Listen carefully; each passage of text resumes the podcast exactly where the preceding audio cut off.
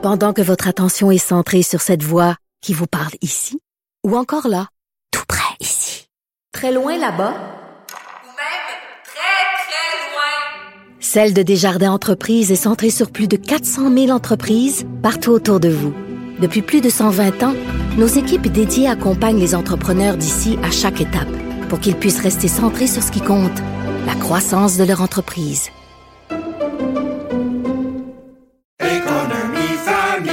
Ici Ricardo. Et Émilie, marchand d'IGA. On a envie de vous inspirer à bien manger. À moins de 5 la portion. Suffit de repérer les produits valeurs sûres et de les cuisiner avec une de nos recettes. Les valeurs sûres, c'est bien pensé, hein? Bien sûr! Détails sur IGA.net. Cube Radio. Il connaît tous les dessous de la politique. Chef du bureau d'enquête de l'Assemblée nationale.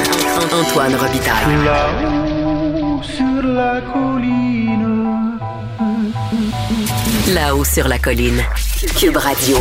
Bon mercredi à tous. Aujourd'hui à l'émission, ce qu'on apprend lors de l'enquête de la coroner sur l'hécatombe dans les CHSLD durant la première vague de la pandémie est un scandale, estime la critique libérale Monique Sauvé que nous recevons aujourd'hui. Elle n'en revient pas que les rapports d'analyse, par exemple, des inspecteurs du gouvernement aient été détruits. Il n'y a pas de trace écrite. C'est de la négligence, dit-elle, et il faut se demander si elle n'est pas criminelle. D'où l'importance qu'il y ait d'abord une enquête publique sur ce triste épisode. Mais d'abord, mais d'abord, c'est l'heure de notre rencontre quotidienne avec Rémi Nadeau. Cube Radio.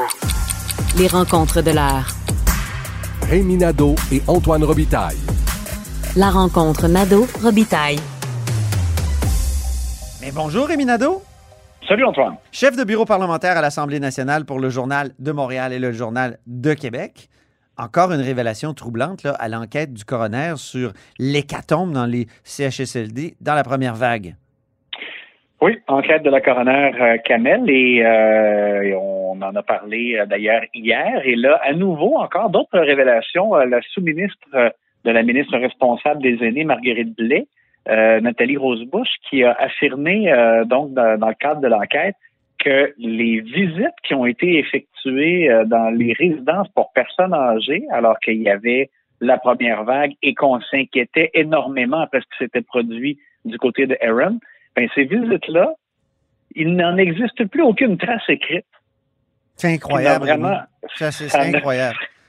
Et tu vas voir, dans la, dans la, deuxième partie de l'émission, là, je l'ai déjà enregistré, c'est Monique Sauvé du Parti libéral du Québec qui souligne que à la moindre rencontre avec des médecins, il y a des traces écrites.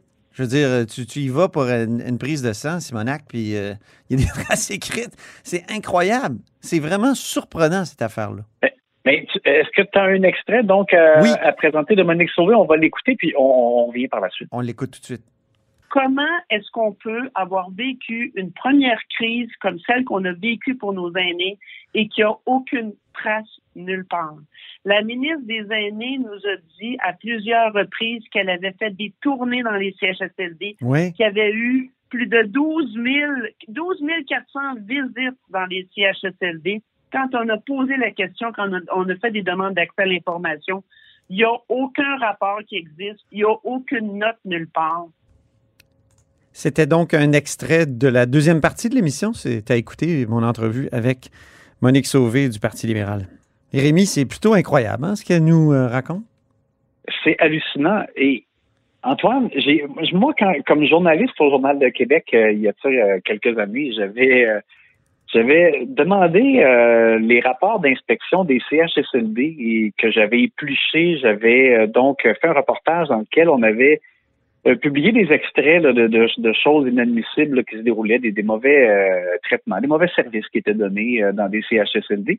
Ah Et oui. je relevais à ce moment-là que ce qui était vraiment troublant, c'était que souvent dans les rapports, on faisait état que ces lacunes-là avaient déjà été identifiées lors de la visite précédente de l'établissement et Oh. que ça perdurait.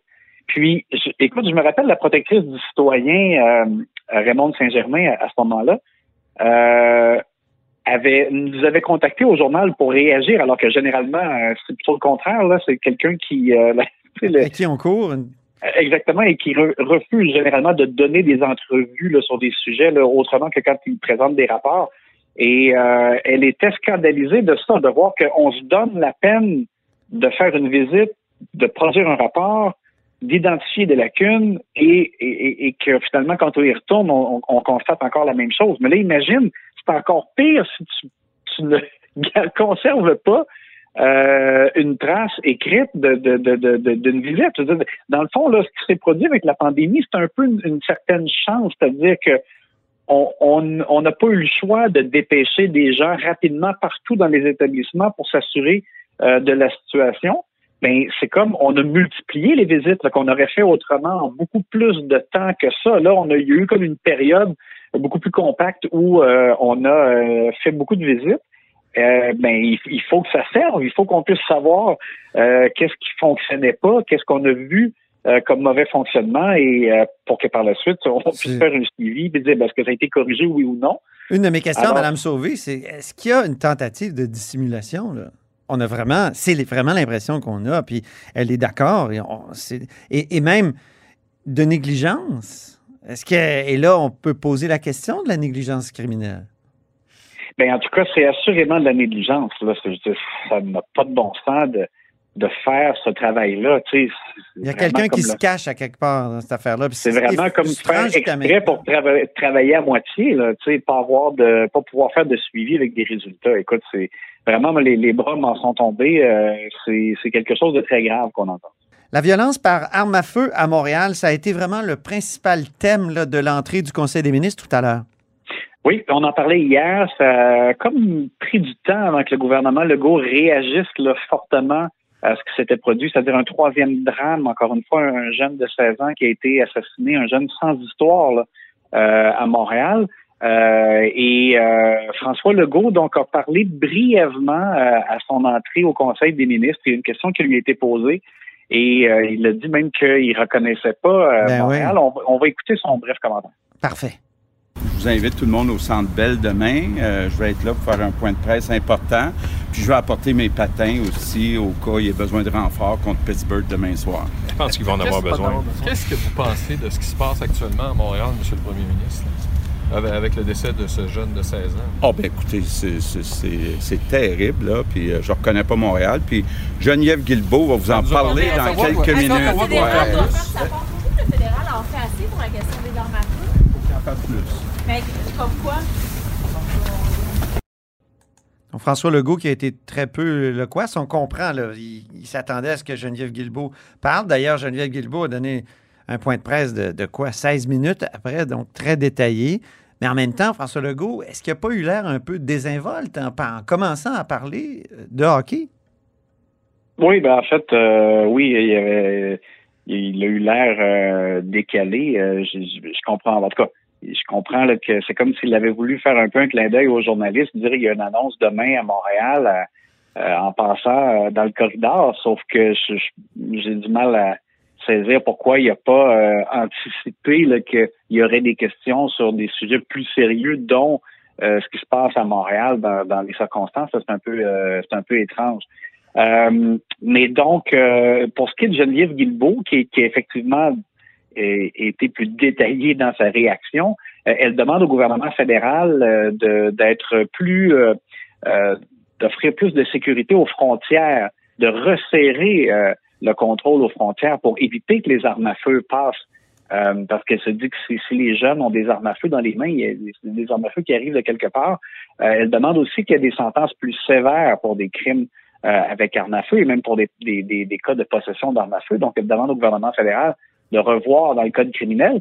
Euh, elle dit qu'elle a écrit une lettre euh, au nouveau ministre de la Sécurité publique au fédéral, Marco Mendicino, euh, et qu'elle n'a pas eu de réponse. Je, on couvre, toi et moi, beaucoup moins là, de près les activités du gouvernement fédéral, mais tu sais, je constate quand même que depuis l'élection, c'est comme si la nouvelle équipe tardait vraiment à se mettre en place. Là, Euh, c'est bon qu'on puisse dire, mais bon. Euh, alors, ben oui, euh, eux qui, qui, avaient des solutions pour tous les problèmes, même les problèmes qui n'étaient pas dans leurs compétences. Ben oui, exact, c'est ça. Ça urgeait de la campagne électorale pour pouvoir prendre des décisions importantes rapidement, mais bon. Puis d'imposer des, règles aux provinces dans des champs de compétences qui ne sont pas les leurs. Puis là, une fois que. Là, moi, j'ai senti, en tout cas, Geneviève Guilbeault, vraiment exaspérée là, sur la question des armes de poing. Elle a dit il y avait un projet de loi pour donner ça aux villes. Les villes étaient contre, nous aussi. Là, il, faut qu'il se passe quelque chose sur les armes de poing. Ouais. Et, et par ailleurs, par exemple, j'ai- euh, ceci étant aussi, je trouve particulier que tu te rappelles, en février, il y avait eu une motion à l'Assemblée nationale euh, présentée par Alexandre Leduc de Québec solidaire pour qu'on rapatrie le pouvoir d'interdire euh, les armes de poing euh, au Québec. Mhm. Et euh, donc, ça faisait consensus. Ça a été euh, voté à l'unanimité. Et par la suite, on n'a pas entendu rien là-dessus. Euh, on avait posé une question à Geneviève Guilbeault lors du caucus de rentrée euh, de la CAC. Euh, puis elle avait été comme extrêmement évasive en disant il va y avoir une annonce bientôt, on va donner des moyens aux policiers à Montréal. Euh, il y a, bon, il y a une escouade donc qui a été formée, mais sur le fond, Mme Guilbeault n'est pas revenue sur la possibilité donc que Québec leur rapatrie des, des, des pouvoirs là-dessus euh, ou sur cette demande-là. Mais bon, en tout cas, chose Ouais, dans son point de presse, elle disait presque que le gouvernement, euh, du, le gouvernement fédéral devrait prendre l'initiative. Elle l'a dit en anglais, mais je répéterai pas ses propos. Là. Elle a dit qu'il faut qu'il cale la shot. Mais en tout cas, tu- Ouais, tu, vois ce que. c'est ça. Effectivement. Mais prendre l'initiative, ça aurait été mieux. Mais tu, tu vois ce que je veux dire? Oui, exactement. Alors, euh, mais euh, euh, on- et là, il n'y a pas de réponse. J'ai vérifié aussi avec notre collègue Guillaume Saint-Pierre au bureau parlementaire à Ottawa et vraiment, là, il n'y a, aucun, aucun début de réponse du côté du gouvernement fédéral en ce mercredi. En terminant rapidement, il y a deux ministres qui sont sur la touche actuellement pour des raisons de santé. Il y a Marguerite Blais, puis il y a aussi Nadine Giraud, la ministre des Relations internationales. Il paraît que son absence va se prolonger. Oui, exactement. Donc, euh, malheureusement, on a appris que euh, elle sera absente au moins jusqu'en janvier, euh, mais on, on croit décoder donc que c'est parce qu'il n'y a pas de il n'y a pas de date de retour là, vraiment euh, qui est prévue. Euh, donc c'est malheureux. On nous dit que bon, on sait qu'elle avait eu un diagnostic de, de cancer du poumon, euh, que par la suite elle était revenue, elle a dû s'absenter par la suite en raison d'une intervention qui faisait suite à un, un mal de dos. Euh, bon, et là, il y a, il y a des, des problèmes donc qui persistent. Euh, et Mme Giraud est, euh, veut pas comme commenter sa situation sur la place publique, c'est son droit. Euh, mais donc, en tout cas, ce qu'on sait, c'est que malheureusement pour elle, les problèmes là euh, se, se- se poursuivent et, et, euh, son absence sera prolongée. Donc, pour, ça veut dire que Geneviève Guilbeault occupera la fonction pour ce qui est des relations internationales en plus de ses autres fonctions. Là, ça, euh, elle, elle va conserver ça en attendant et Jean Boulet, la portion euh, immigration, euh, on lui souhaite évidemment de pouvoir se rétablir le plus rapidement possible. Oui, prompt rétablissement à la ministre. Merci infiniment, Rémi Nadeau, puis on se reparle demain. À demain. Pendant que votre attention est centrée sur vos urgences du matin, vos réunions d'affaires du midi, votre retour à la maison ou votre emploi du soir, celle de Desjardins Entreprises est centrée sur plus de 400 000 entreprises à toute heure du jour. Grâce à notre connaissance des secteurs d'activité et à notre accompagnement spécialisé, nous aidons les entrepreneurs à relever chaque défi pour qu'ils puissent rester centrés sur ce qui compte, le développement de leur entreprise.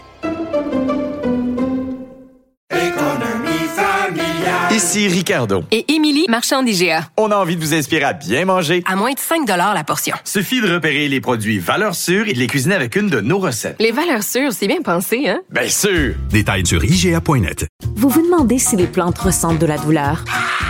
Ou encore, comment est-ce que les daltoniens voient le monde? Le balado en cinq minutes est pour vous. Explorez la science, l'actualité et l'histoire en un temps record. La Feu, en collaboration avec le gouvernement du Québec, est fière de propulser la série Balado en cinq minutes. Ne laissez pas les questions sans réponse plus longtemps. En cinq minutes, disponible sur l'application et le site cubradio.ca. Grand philosophe, poète dans l'âme, la politique pour lui est comme un grand roman d'amour. Vous écoutez Antoine Robitaille, là-haut sur la colline. Parlons maintenant de l'enquête de la coroner sur l'hécatombe dans les CHSLD durant la première vague. Ma prochaine invitée écoute avec grande attention les témoignages qui y sont recueillis. C'est Monique Sauvé, porte-parole libérale pour les aînés et les proches aidants. Bonjour. Bonjour, M. Robitaille. Vous avez publié ce matin un communiqué sur euh, les rapports d'inspection dans les CHSLD qui ont été détruits et vous vous étonnez de cette destruction. Est-ce que est-ce que vous trouvez là qu'il y a une volonté délibérée d'effacer des traces, des traces peut-être même criminelles? Écoutez, euh, la question mérite d'être posée, puis il faut, il faut se la poser. Moi, je vous cacherai pas, M. Robitaille, que je suis aujourd'hui complètement enragé euh, parce que je lis ce que j'apprends et je peux pas m'empêcher de penser à, toutes les familles euh, qui vivent un deuil, euh, qui ont perdu des êtres chers et puis qui comprennent aujourd'hui qu'il y a non seulement aucune réponse sur ce qui s'est passé, mais il n'y a aucune trace nulle part, nulle part de ce qui s'est passé dans les CHSLD. Je pense qu'il ne faut pas nous prendre non plus pour des valises. là. Mhm. Donc, il y a peut-être une volonté de dissimuler quelque chose comme euh, des gestes de négligence. Euh, Vous, vous parlez de négligence dans votre communiqué, mais est-ce qu'il y a là de la négligence criminelle? Écoutez, je vais parler de négligence certainement, je vais parler de scandale aussi. Écoutez, tout, inspecteur, là, puis je vais vous donner des exemples très concrets. Un médecin là, qui, rencontre un patient, s'il disait après, ben, j'ai livré l'information, je vais détruire le, le dossier médical. Si un enquêteur de police disait, ben, après mon enquête, je vais détruire mon rapport. Voyons donc, ça n'a aucun bon sens. Là. Moi, si je vais sur mon ordinateur et que je fais un document Word, il va se sauvegarder automatiquement. Comment est-ce qu'on peut avoir vécu une première crise comme celle qu'on a vécue pour nos aînés et qui a aucune trace nulle part? La ministre des Aînés nous a dit à plusieurs reprises qu'elle avait fait des tournées dans les CHSLD, Oui. qu'il y avait eu plus de 12 000, 12 400 visites dans les CHSLD. Quand on a posé la question, quand on a, on a fait des demandes d'accès à l'information, il n'y a aucun rapport qui existe, il n'y a aucune note nulle part. Ça n'a pas de bon sens, là. C'est- un scandale. Ça ne peut pas arriver qu'on ne documente rien, rien du tout sur ce qui s'est passé durant la première vague. Qu'est-ce qu'il faut faire, selon vous, une fois qu'on a cette, euh, cette enquête-là là, de la coroner? Ben, écoutez, d'abord, moi, je veux saluer le- la ténacité, l'audace de la coroner qui veut faire la lumière à tout prix, qui veut avoir les réponses, qui va aussi loin qu'elle le peut. Et euh, la protectrice du citoyen va venir euh, la semaine prochaine avec son rapport final. Moi, j'ai posé tellement de questions à la ministre des Aînés sur qu'est-ce qu'elle a vu dans les CHSLD quand elle faisait ses tournées. Il y avait rien, rien, rien de consigné. Alors, je pense que ce qu'il faut faire, c'est absolument essentiel, c'est une enquête publique indépendante. Je pense que les, Québécois comprennent qu'il y a quelque chose de scandaleux qui est en train de se passer, puis il faut que la lumière soit faite et ça prend absolument une enquête publique indépendante. Qu'est-ce que ça apporterait de plus? Parce que on, voit que la coroner va très loin, pose des questions, puis on va avoir la protectrice du citoyen. Est-ce que ça ne serait pas une perte de temps que d'ajouter en plus une enquête publique? Euh, On dirait qu'on va avoir qu'on va faire la lumière grâce à ces enquêtes-là. là. Ben, c'est une, une partie très importante, les éclairages qui sont amenés par, euh, par la, la, la, la coroner et aussi par la protectrice du citoyen.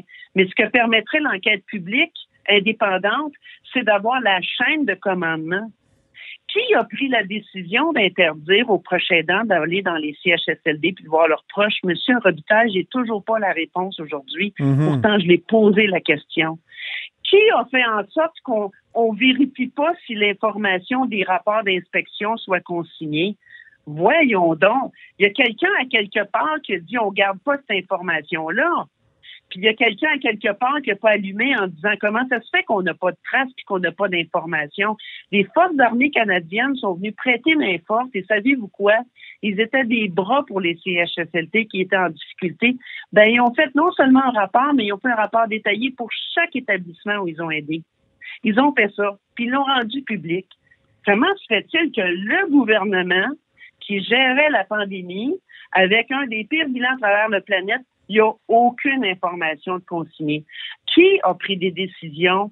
Comment ça s'est passé? Est-ce que le premier ministre, la ministre des Aînés, et la ministre des Aînés, je vous le dis, M. Robitaille, là, je suis vraiment enflammée parce que ça vient me chercher. Mhm. Je suis vraiment en réaction. Elle est en congé de maladie. Je souhaite un prompt rétablissement, mais il faut absolument qu'elle vienne témoigner à l'enquête de la coroner. C'est absolument essentiel parce que les familles le demandent. Pensez-vous que c'est un congé commode qu'elle a?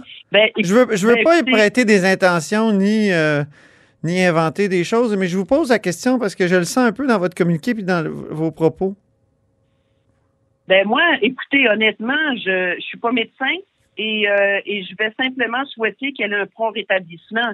J'irai pas sur euh, le fait est-ce que c'est une coïncidence, est-ce que j'irai pas là-dessus, mais Non. ce que je peux vous dire par Vous pensez contre, pas qu'elle se cache? Ah, j'irai pas là-dedans, mais une chose est certaine, c'est qu'à un moment donné, elle va être dans un rétablissement par rapport à sa santé. Et il faut absolument qu'elle puisse témoigner de ce qu'elle a fait. Comment se fait-il qu'elle-même, qui prétendait qu'il y avait 12 400 visites, on n'est pas capable d'avoir un seul de ces rapports-là? On l'a demandé. Alors, il va falloir qu'elle explique des choses, là. Puis, il faut qu'elle explique ce qui s'est passé dans la gestion de la crise, alors que rien ne s'est fait, des mauvaises décisions se sont prises dès le mois de mars, alors qu'on savait depuis le mois de février, on savait depuis le mois de février là, que les aînés en CHSLD, c'était les plus vulnérables. Donc, euh, c'était quoi son rôle là-dedans? Et, et- et je reviens sur les proches aidants. Je reviens sur les transferts euh, d'aînés en, en centres hospitaliers qui ont été transférés vers des, des CHSLD. Ouais. Voyons donc. Alors, on n'a que- aucune eh, trace ouais. de ça. Est-ce qu'il n'est pas facile après coup de se dire Ah, on n'aurait jamais dû faire ci ou faire ça? C'était, c'était tout du nouveau, ça, ce, ce coronavirus-là, euh, ce- ce- cette COVID-19, non? Écoutez, à, à quoi ça sert pour un inspecteur de faire une inspection s'il n'y a aucun rapport? Ouais, OK, je comprends. Comment peut-il améliorer les choses? Comment Hmm. peut-il pa- partager ses constats, ses observations et ses recommandations? À quoi sert-il, Mhm. honnêtement? Tout le monde qui fait des enquêtes et des inspecteurs, puis il y en avait là, des rapports, il y en a sur le site du ministère de la Santé, les rapports annuels d'évaluation de, la qualité du milieu de vie dans les CHSLD. Non seulement il y a des rapports, Hmm. mais il y a des plans d'action. Puis tous ceux qui ont été faits pendant la première vague, ah, il n'y en a pas. On entend Ben souvent, Madame Sauvé, qu'il n'y avait pas assez de patrons. Il n'y avait pas de patrons dans les CHSLD. Et je ferai un lien avec la réforme Barrette parce que Gaétan Barrette, la semaine passée, en fin de semaine, il a dit qu'il avait lui-même, il regrettait d'avoir trop réduit le nombre des cadres intermédiaires. Donc, est-ce qu'il n'y a pas un peu de la faute de, cette réforme-là euh, dans, dans ce qui s'est passé euh, dans la première vague? Il y avait des ministres, il y avait des sous-ministres, il y avait des sous-ministres adjoints, et tous ces gens-là avaient une responsabilité de gestion de crise. Alors, l'état des lieux, là, euh, au moment de- Hmm. du début de la première vague, il y a d'autres provinces qui l'ont vécu, il y a d'autres pays sur la planète, puis on a un des pires bilans sur la planète. Est-ce qu'il manquait des cadres intermédiaires? Est-ce qu'il manquait des Ben, patrons dans le CHSLD? ben, il y a quelqu'un qui a pris des décisions quelque part, là. Alors, il y a des gens qui ont pris des décisions et il y avait un mini- il y avait une ministre, il y avait des sous-ministres, il y avait la ministre responsable. La ministre des aînés, elle est responsable des CHSLD. Donc, la réforme Et Barrette n'a rien à voir avec ça, selon vous? Ben, il y, a- il y a un état des lieux. Euh, on, on manquait de personnel. Euh, ça, c'était une situation. Mais la Colombie-Britannique aussi manquait de personnel. Hmm. D'autres provinces aussi. Mais répondez à ma question. Est-ce que la réforme Barrette a quelque chose à voir avec ça? Ben, il y a un état des lieux qui certainement a fait en sorte que euh, on était dans une situation de ressources humaines. Qu'est-ce que vous voulez Ben, dire un état des bien lieux? Ben, en, en termes de pénurie de personnel qui était absolument. Moi, je pense que c'était le, le cœur de l'état des lieux, mais bien d'autres provinces ont vécu, d'autres pays ont vécu euh, des mêmes situations. OK, j'essaie de comprendre ce que vous me dites. Est-ce qu'il y a- est-ce qu'il manquait des patrons? Je essayons d'être clairs. Est-ce qu'il manquait des patrons et est-ce que c'est pas la faute à la réforme Barrette? Moi, je vais vous dire, là, j'ai été beaucoup, beaucoup en lien, M. Robitaille, avec, euh, pas besoin de vous dire que comme porte-parole des années des proches aidants, j'étais beaucoup en lien avec la haute direction à Laval, le PDG du CIUS et toute son équipe. Puis je peux vous dire là, que ces gens-là ont travaillé tellement fort. Puis oui, il y avait des décisions qui se prenaient, mais on attendait aussi beaucoup, beaucoup, Ouais. et partout au Québec, les décisions, les directives de la ministre. Ouais. Ça, ça passait par là, là. Alors, à un moment donné, quand, même s'il y avait eu plus de gestionnaires, c'est à un moment donné, on attend pour avoir le feu vert pour dépister, puis on demande en haut au ministre, euh, donnez-nous le feu vert, puis ça vient pas. Donc, la réforme Barrette n'a rien à voir avec le, ce- ce- ce- cet horrible moment dans les CHSLD. Abs- Absolument. Puis je pense que la première responsabilité du gouvernement, c'est de se dire il faut plus jamais que ça arrive. Comment voulez-vous qu'on sache qu'est-ce qu'il faut corriger si on n'a aucune trace de rien? Mais eux, ils Moi, disent là- qu'il manquait de patron. C'est ça que je, je veux dire. Ben oui, ils vont, ils vont trouver, ils vont trouver toutes sortes de, de raisons. Là, ils vont dire qu'il manquait de patrons. Mais même s'il y avait eu des patrons partout, encore faut-il vérifier. C'est le ministre Mhm. et euh, c'est les sous-ministres qui donnent les directives. On l'a vu, là, on avait des points de presse à tous les jours, M. Robitaille. Ouais. Les directives venaient du Conseil des ministres et du Premier ministre. Est-ce qu'Horacio Arruda est suffisamment clair? Avez-vous encore confiance en lui? Écoutez, je posais des questions, on a posé des questions et euh, les réponses qui nous ont été données, euh, effectivement, ce n'est pas clair. Quand je vous dis aujourd'hui que je ne sais toujours pas qui a décidé d'interdire l'accès aux proches aidants, j'ai directement posé la question lorsqu'on avait une commission spéciale avec le docteur Arruda et euh, il m'a dit ce n'est pas nous. Euh, la ministre Blais a dit c'est peut-être les PDG. Bref, je ne sais pas qui a pris la décision. Et c'est pour ça qu'une enquête publique indépendante nous dirait qui a décidé quoi à tel moment au niveau politique, au niveau de la santé publique, la chaîne de commandement et prendre chaque situation là. Prenons les proches aidants, prenons le transfert des aînés, prenons- qui a décidé quoi à quel moment? Le Hmm. politique, la santé publique et ça euh, c'est l'enquête publique indépendante qui le ferait là, clairement. J'entends des gens Mais dire bon, euh, c'est frustrant. On, on dirait qu'il n'y a jamais personne qui est imputable euh, chez nous.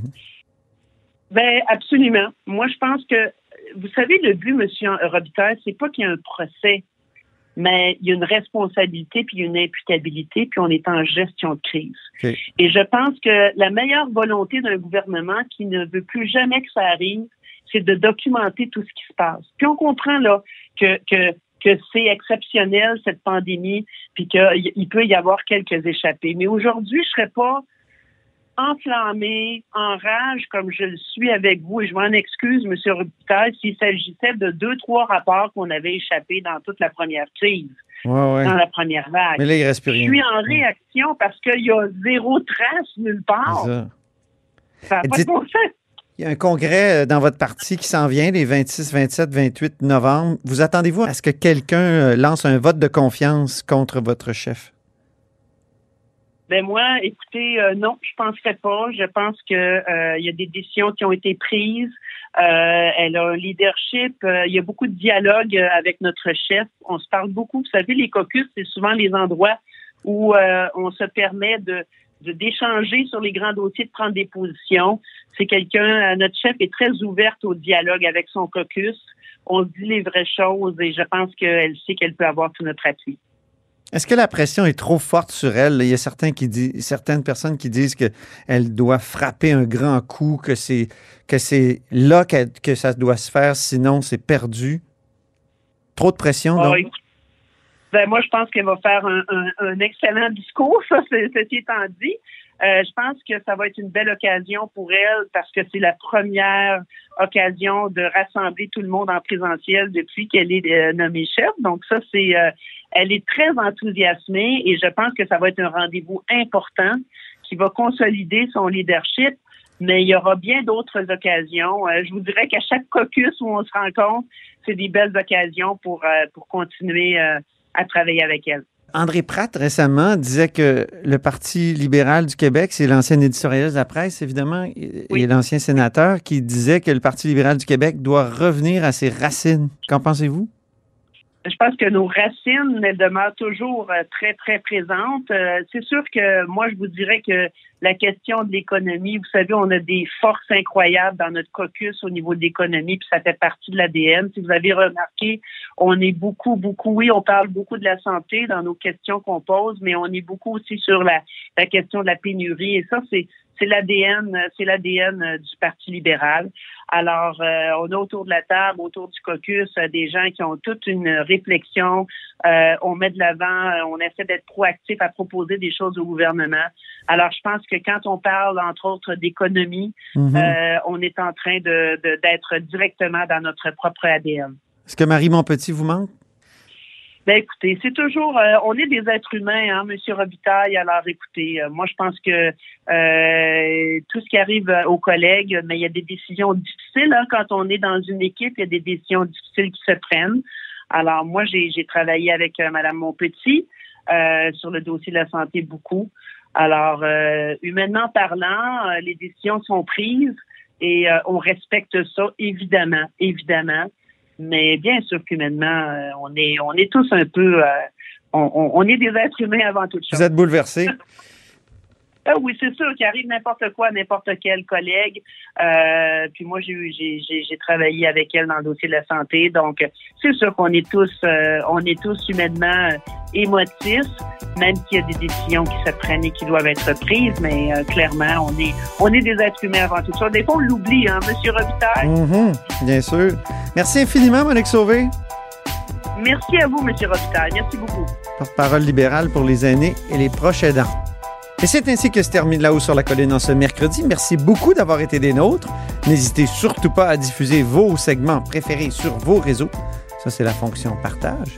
Et je vous dis à demain.